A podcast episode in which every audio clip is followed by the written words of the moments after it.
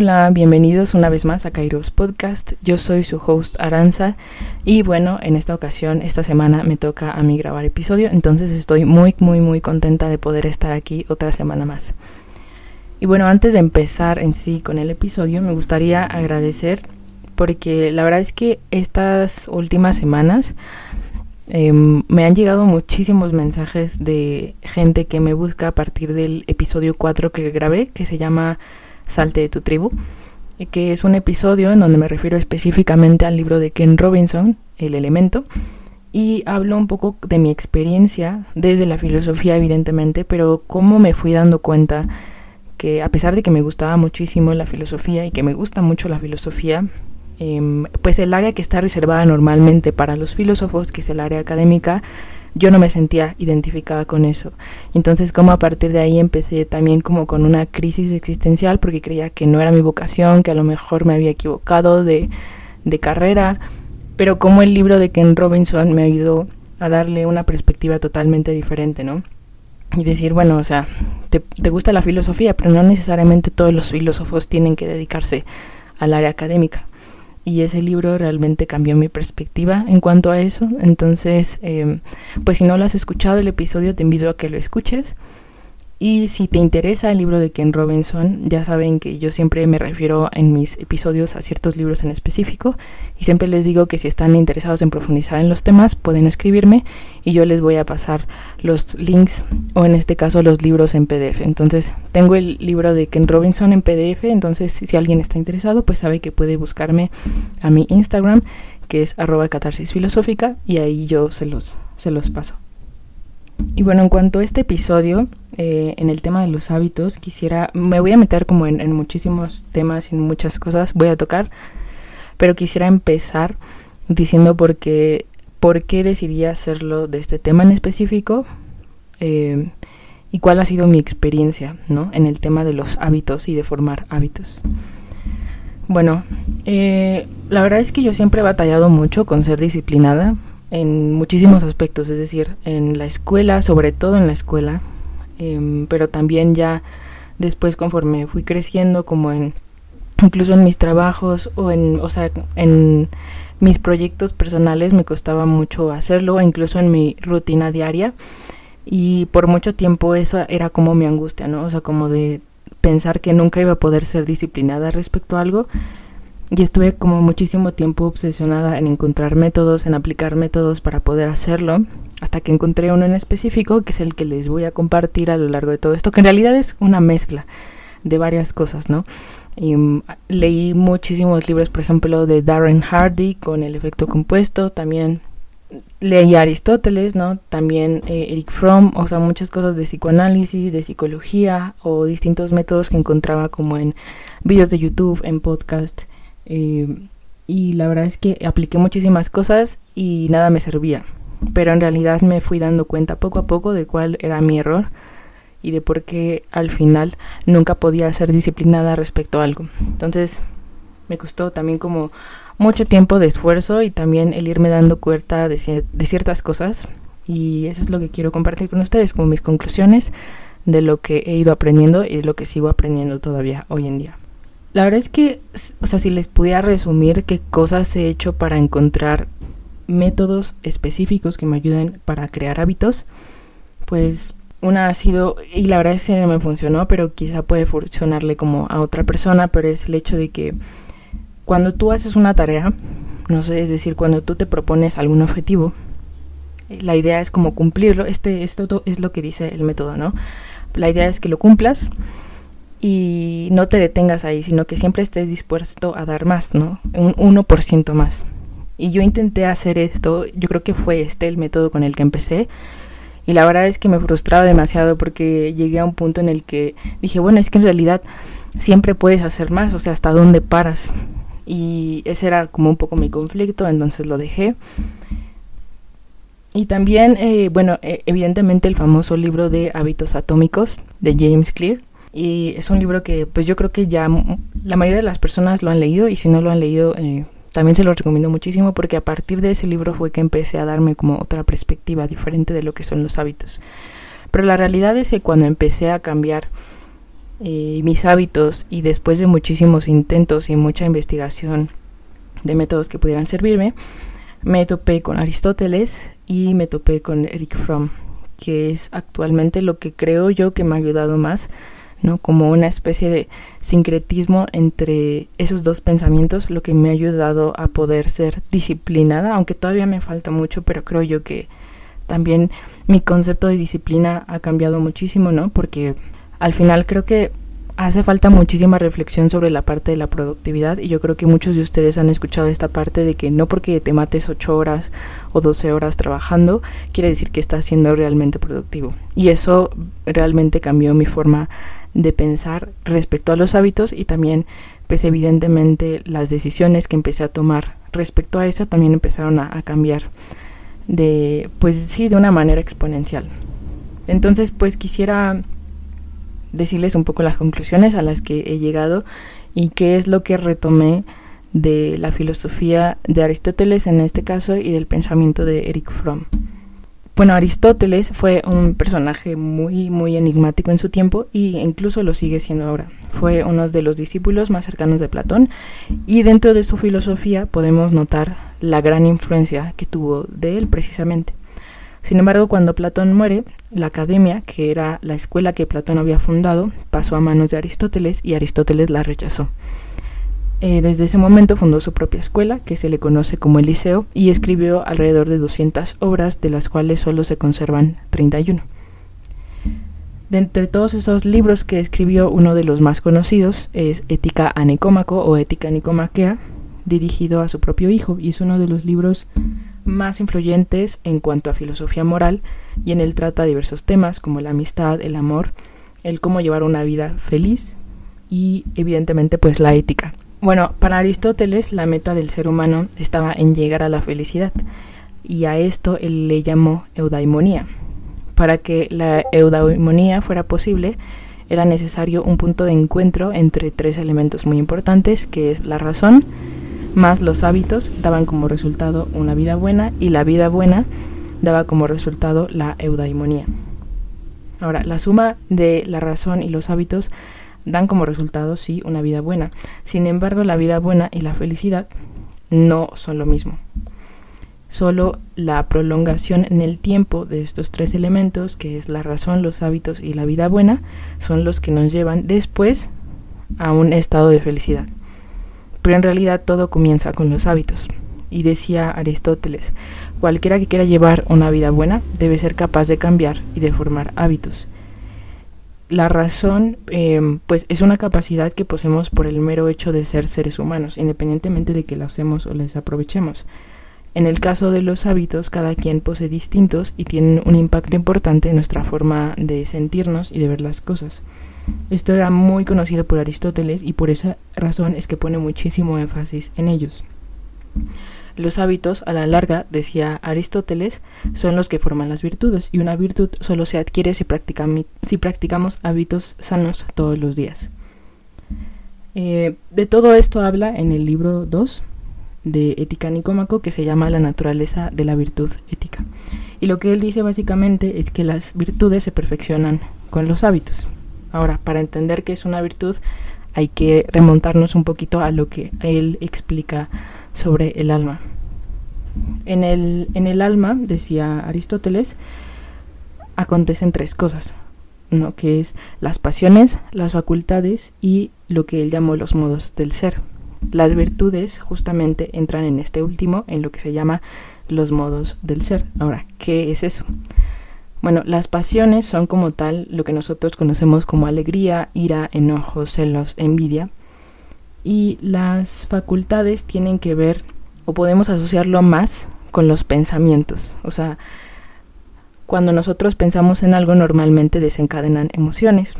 En este caso, las facultades, es decir, pensar en algo en específico, desencadena una pasión que sería ira, enojo, tristeza, envidia o celos. Y en el modo de ser, eh, Aristóteles se refiere un poquito más a los, a los accidentes.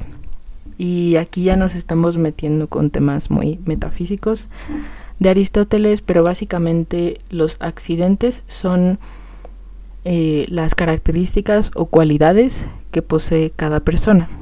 ¿Por qué se llaman accidentes?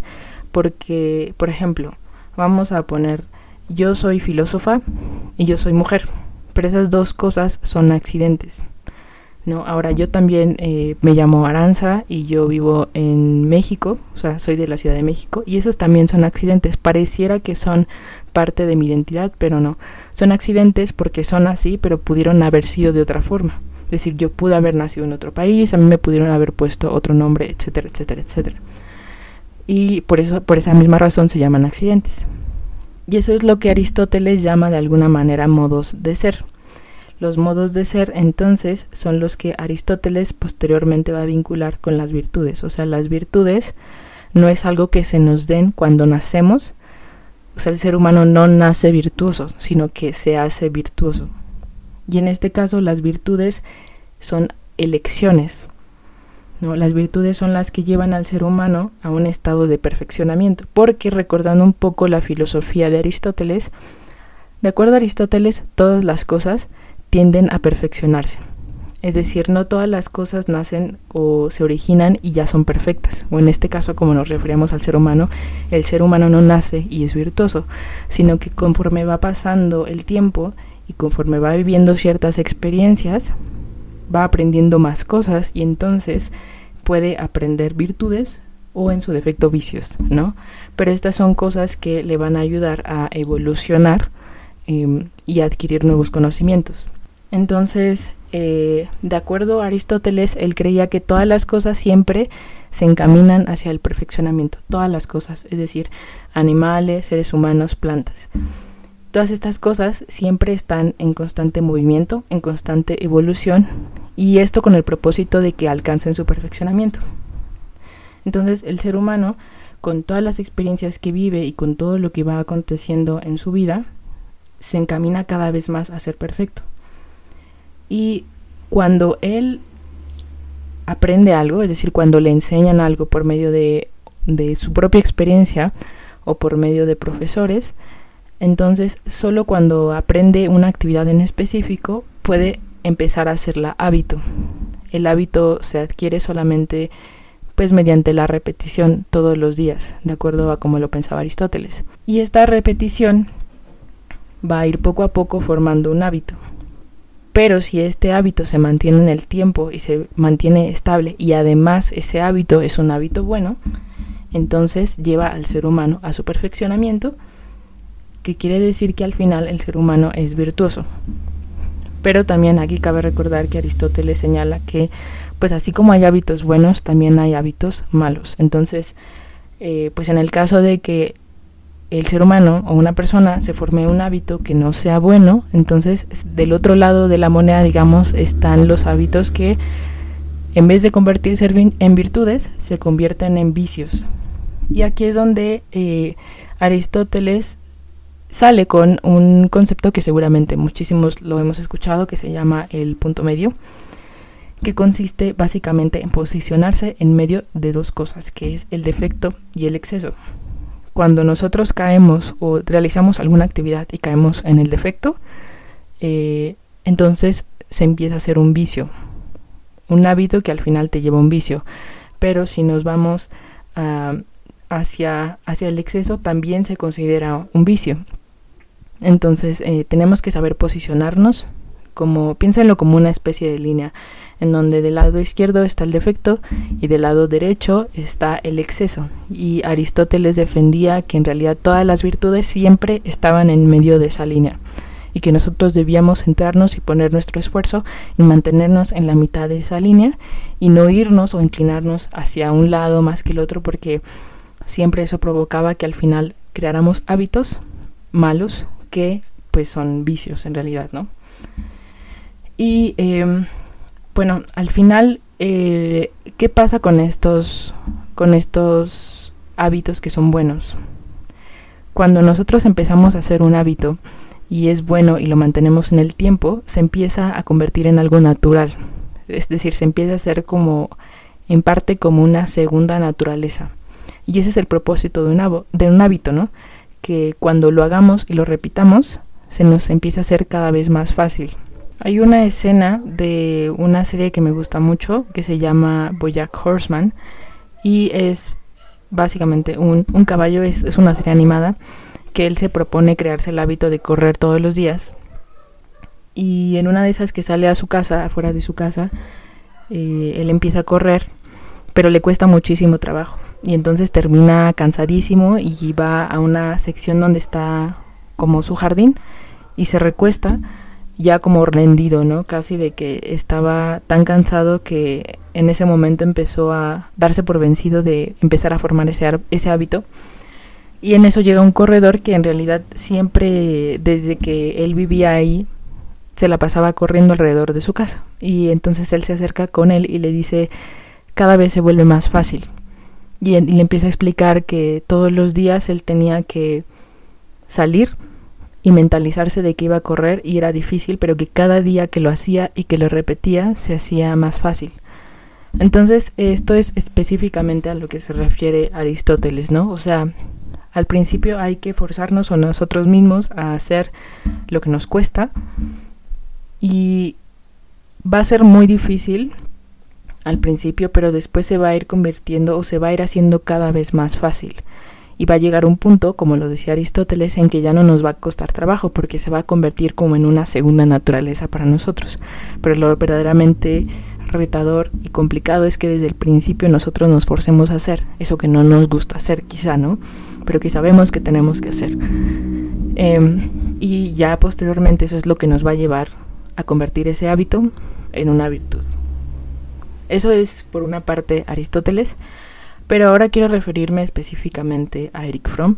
Eric Fromm, eh, pues si no lo conocen algunos, es un psicoanalista y escribió uno de entre sus libros más famosos está el libro que se llama El arte de amar.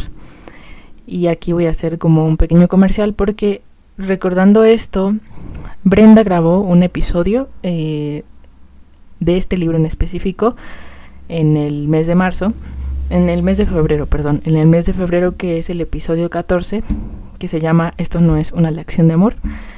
Y básicamente lo que hace es ella, junto con, eh, con Liliana, que es eh, amiga del podcast, agarrar como ciertas frases del libro y empezar a analizarlas. Entonces, la verdad es que si ustedes tienen como esa espinita de leer ese libro de El arte de amar, creo que el capítulo de Brenda puede ser una buena introducción para que ustedes se den una idea de qué es lo que trata el libro un poco. Y la verdad es que las reflexiones que hacen están muy interesantes porque lo que hacen es como de construir un poco el amor romántico que hoy o la concepción de amor romántico que tenemos hoy en día. Y bueno, a este libro es al que me refiero, al arte de amar de Eric Fromm, porque al final del libro, en el último capítulo, se llama sobre cómo adquirir cualquier arte. Es un capítulo muy interesante porque al final el libro se llama El arte de amar, ¿no? Y lo que hace Eric Fromm es hacer un recorrido, literalmente como histórico, cultural, psicológico, social, de el amor pero cómo es concebido o cómo ha sido concebido a lo largo del tiempo. Y al final este capítulo que hace, lo que hace es como sintetizar un poco la información de lo visto a lo largo del libro, pero también la conclusión de Eric Fromm es que el amor es un arte y como cualquier arte hay que aprenderlo. Y yo, eh, bueno, si se fija en este episodio también quise hacerlo un poco de, ese modo porque para mí los hábitos no se aprenden, sino que los hábitos se construyen. Y esto va mucho de la línea tanto de Eric Fromm como de Aristóteles, porque al final, como decía Aristóteles, eh, las, las virtudes, o en este caso los hábitos, no es algo con los que el hombre nazca, sino que es algo que el hombre tiene que construir. Es decir, todos los días tienes que tomar la decisión de construir ese hábito y no basta con aprender una actividad, sino que tienes que construirla, o sea, tienes que literalmente construirla. Por ejemplo, hay hábitos que son evidentemente yo creo que más difíciles que otros y también dependen mucho de, de la persona, ¿no?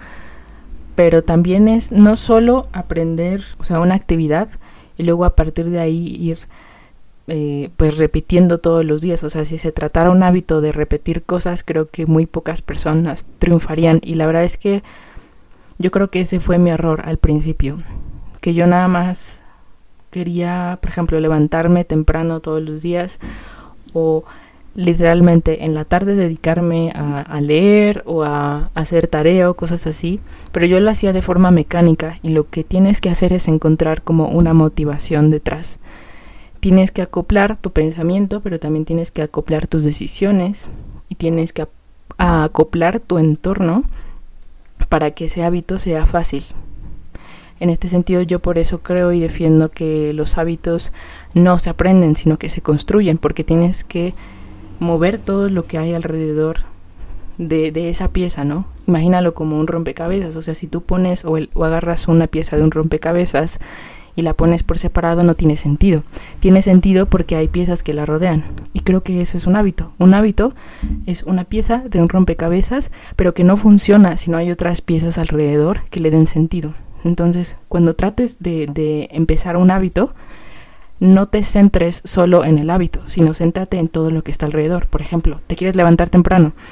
Bueno, entonces tu pieza de rompecabezas es esa, levantarte temprano, pero lo que te va a ayudar en realidad a cumplir tu hábito no es el mentalizarte todos los días en hacerlo, sino también en modificar toda tu rutina de tal manera que ese hábito te sea más fácil. Por ejemplo, si lo que quieres es levantarte temprano, entonces a lo mejor lo más conveniente que va a ser para ti es que hagas cosas que aparentemente no estén relacionadas con la creación de ese hábito. Por ejemplo, dormirte más temprano. O dejar tu teléfono en, otra, en otro cuarto con tu alarma puesta para que cuando te levantes, o sea, cuando suene tu alarma, entonces puedas levantarte, pero que ya implique que necesites levantarte de tu cama para apagar eh, tu alarma. O por ejemplo, a lo mejor tu propósito es como tu propósito es levantarte temprano, pero lo que puedes hacer es generar o tener una motivación de por qué levantarte temprano. A lo mejor quieres levantarte a las 5 de la mañana porque tu motivación es que a esa hora tú puedes meditar sin que haya demasiado ruido. Pero si te fijas es ir construyendo otras acciones o ir modificando tu entorno, que al final eso sea lo que te lleve a construir tu hábito en realidad, en realidad es construir, construir, construir, más que aprender, más que repetir. Esta parte se me hace como muy mecánica y no te ayuda para nada o en lo absoluto en construir un hábito. Y esta es la segunda parte em, que está vinculada a Eric Fromm, porque Eric Fromm habla y da muchísimos consejos, ¿no?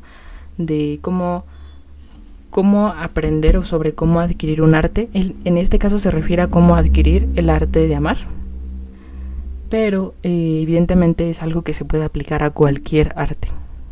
Está, bueno, uno de ellos evidentemente es la disciplina y la disciplina tiene que ver con la voluntad. Esta es la primera parte, este es el primer paso, el hecho de saber o determinar por qué quieres aprender ese arte.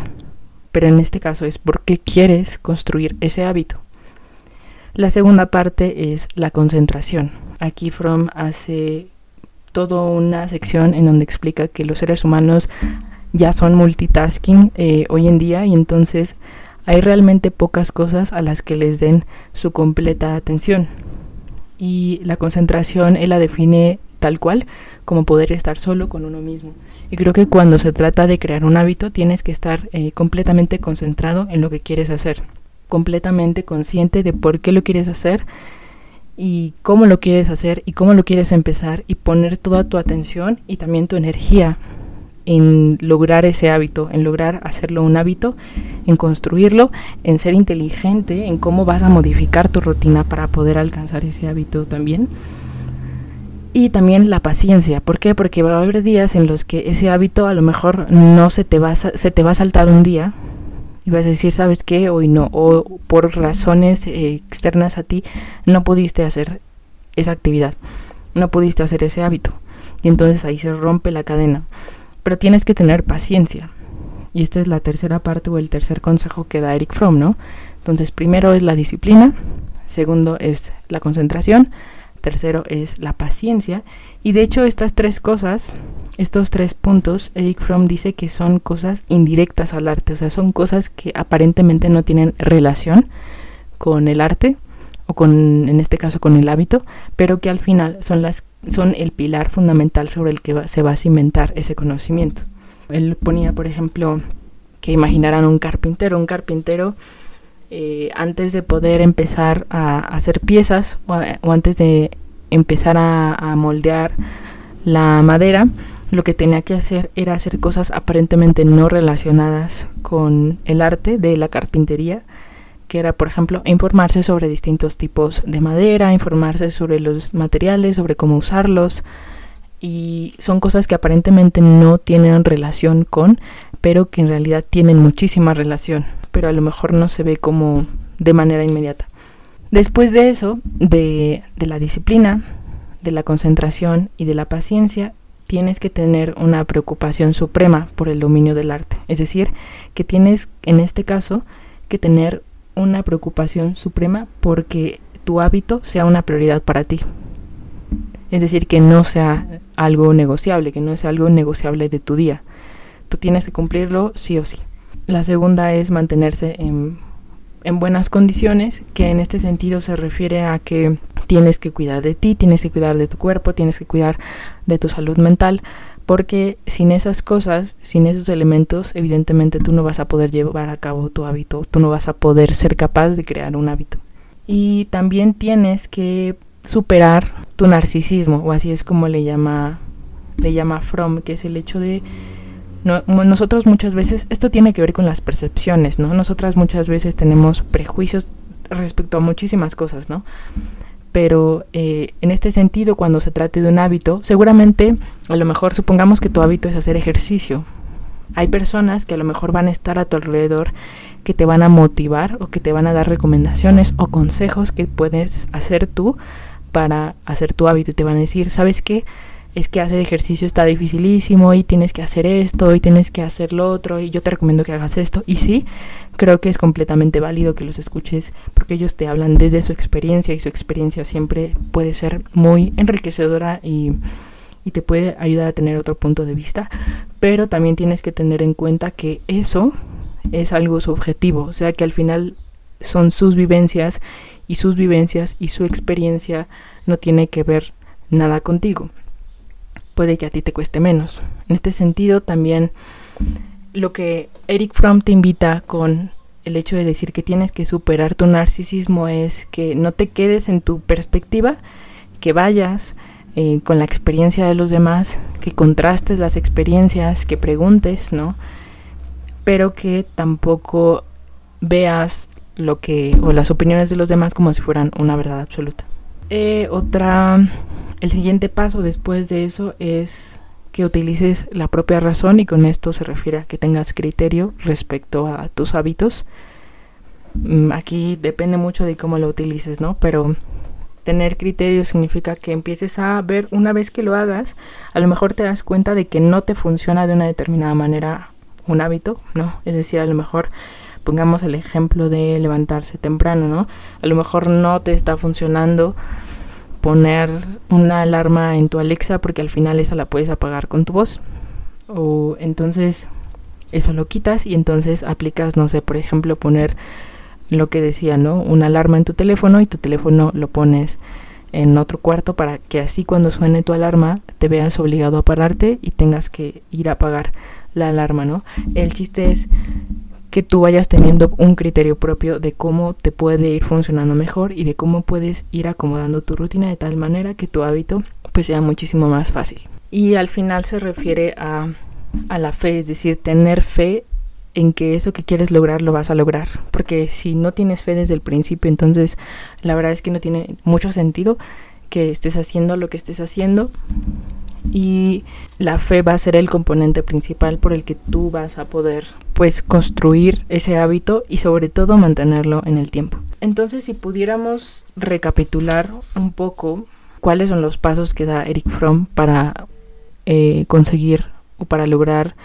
un, un arte, pero aplicado pues a este capítulo en especial que es en el de los hábitos, sería primero la disciplina, que tiene que ver con la voluntad, después la concentración, después la paciencia, luego la preocupación suprema por el dominio del hábito, es decir, que hagas del hábito una prioridad, después el mantenerse en buenas condiciones, luego la superación del narcisismo, tener criterio propio o utilizar la propia razón y la fe. Estas son, la verdad es que estas, esta parte de Aristóteles como de, Eric Fromm es lo que me ayudó a darme cuenta de que los hábitos se construyen y no se aprenden, no se repiten mecánicamente, porque al final eso es lo que menos te va a ayudar a que los mantengas en el tiempo.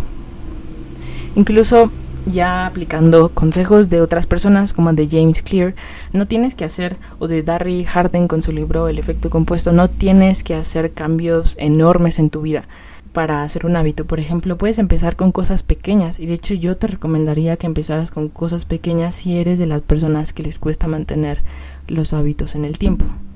Por ejemplo, no sé, a lo mejor en este caso voy a referirme a cuando tenemos un hábito malo. O sea, cómo quitar un hábito malo. Por ejemplo, supongamos que yo tomo seis tazas de café al día. Ese es un mal hábito. Ahí ya caería en lo que Aristóteles diría que, lo, que es, una, es un hábito, pero que cae más en el área de los vicios que de las virtudes, porque al final tomar demasiado café o tomar café en exceso puede dañar mi salud. Pero yo ya tengo ese hábito.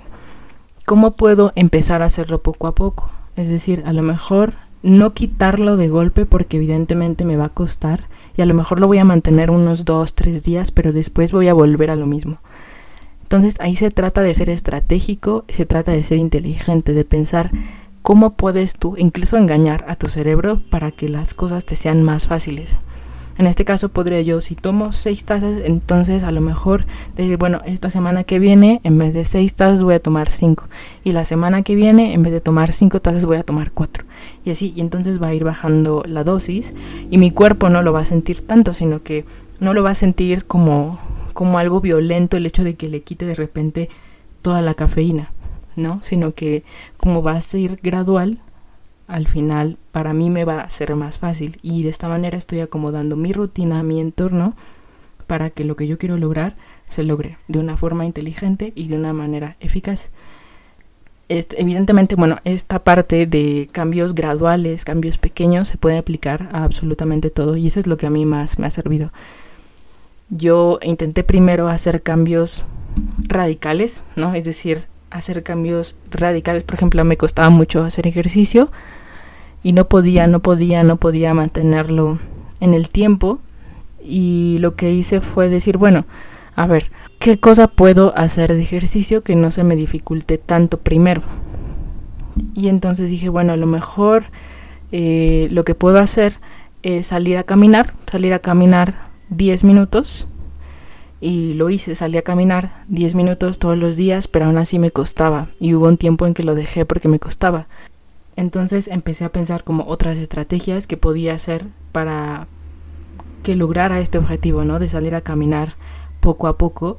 Y dije, bueno, a mí me gusta escuchar mucho los podcasts, ¿no? Eh, podcasts de, de cualquier cosa. Entonces lo que puedo hacer es que el tiempo que dure un podcast lo descargo y el tiempo que dure es el tiempo que voy a caminar y ahora este salgo a caminar con un podcast de 40 minutos, más aparte ya e, ese hábito lo logré primero.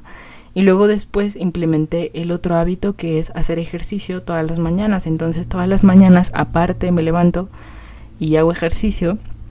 Empecé haciendo literalmente 20 minutos y luego le fui subiendo 30 minutos y luego ya una hora más o menos. Después ya en la tarde lo que hago es sigue ese hábito, ¿no? Sigue ese hábito de salir a caminar de 30 a 40 minutos. Y la verdad es que ya no se me hace algo tedioso, ya no se me hace algo complicado porque lo que hice fue hacer cambios graduales, pero también pensar de manera inteligente, de manera estratégica, cómo podía facilitarme a mí misma la vida. Y creo que eso me ayudó muchísimo, ¿no? El pensar estrategias específicas que podían ayudarme a mí. Al final, Creo que cuando se trata de crear hábitos tienes que modificar todo tu entorno y todos tus hábitos malos y buenos. Entonces es también como, pues sí, como un efecto dominó, ¿no? Si tú haces un hábito o implementas un hábito en tu vida, se van a empezar a modificar otros. Entonces el chiste también o el, el elemento clave es poder ser estratégico en cómo vas a modificar tu rutina y en cómo vas a hacer tu hábito más fácil para ti, porque no tiene que ser algo tedioso, no tiene que ser algo que sufras, o sea, tiene que ser algo que disfrutes, porque al final, eh, pues si es algo que vas a mantener en el tiempo, creo que siempre hay una manera que puedes encontrar en que sea un hábito disfrutable, en que sea algo que tú puedas disfrutar en el proceso. y que no lo sientas como un castigo, que no lo sientas como una obligación, sino que sientes que realmente ese hábito está cambiando tu vida de una buena manera y que entonces eh, también estés preparado para empezar a crear otros hábitos, otros hábitos, otros hábitos. Y ya nada más, por último, algo que también considero muy importante es el hecho de que una vez que tengas esos logros, también los celebres, es decir, también los reconozcas y reconozcas cuánto has, cuánto has crecido, ¿no? A raíz de ese hábito. O todo, lo, todo el tiempo que llevas haciendo ese hábito, es decir, que reconozcas eh, pues el éxito que has tenido con ese hábito y cómo se ha modificado tu vida y tu rutina, porque eso es al final lo que te ayuda a permanecer o a que ese hábito permanezca en tu vida. Entonces, bueno, esas serían como las recomendaciones que yo daría de los hábitos y espero que les hayan servido. Eh, ya saben que tengo, tengo los libros que, que mencioné en este episodio y me los pueden pedir.